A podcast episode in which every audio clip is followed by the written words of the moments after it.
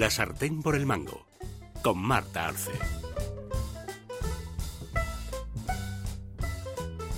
Rodrigo Díaz de Vivar, llamado el Cid. ¿Por qué vos os negáis a mostrarme fidelidad? Señor, todos los aquí presentes, aunque no se atrevan a decirlo, abrigan la sospecha de que habéis tramado la muerte de vuestro propio hermano.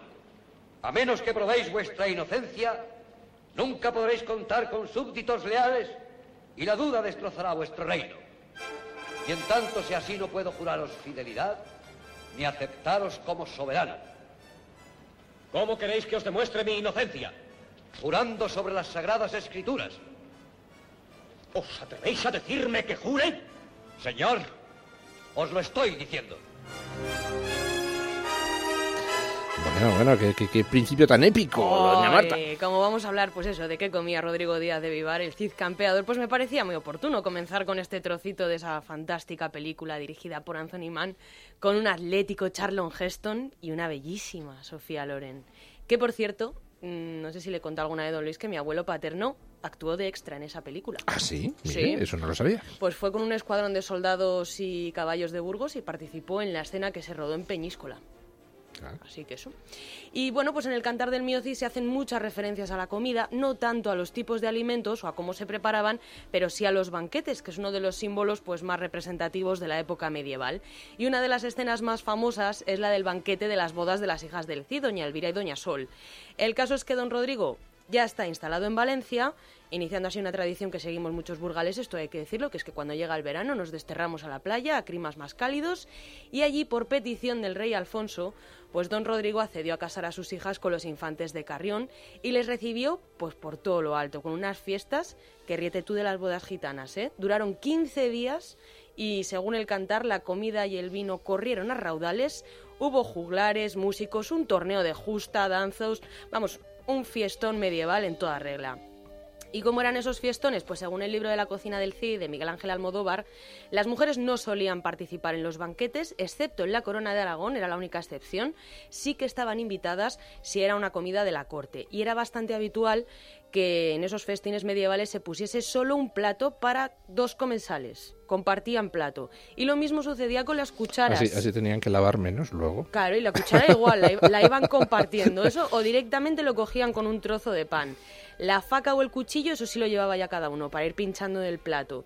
Normalmente la carne ya estaba trinchada, para que los invitados pues fuesen comiendo con las manos, y como buenos castellanos, pues los anfitriones daban a los invitados los mejores trozos de carne.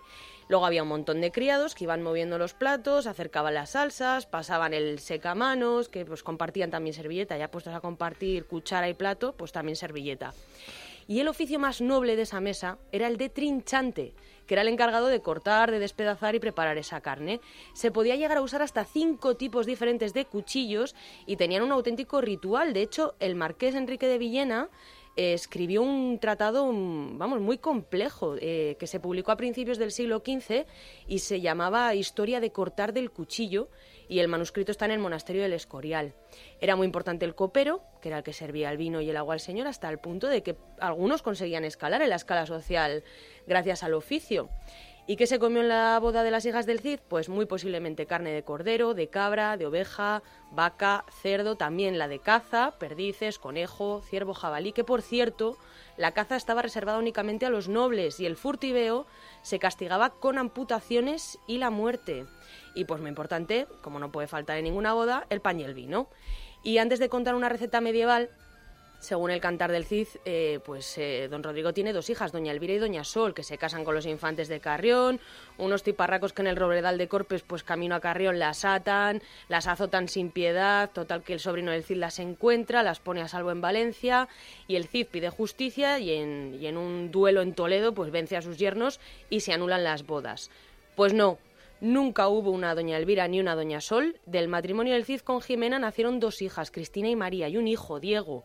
Cristina se casó con Ramiro, el infante de Navarra, y tuvo un hijo que llegó a ser el rey de Navarra.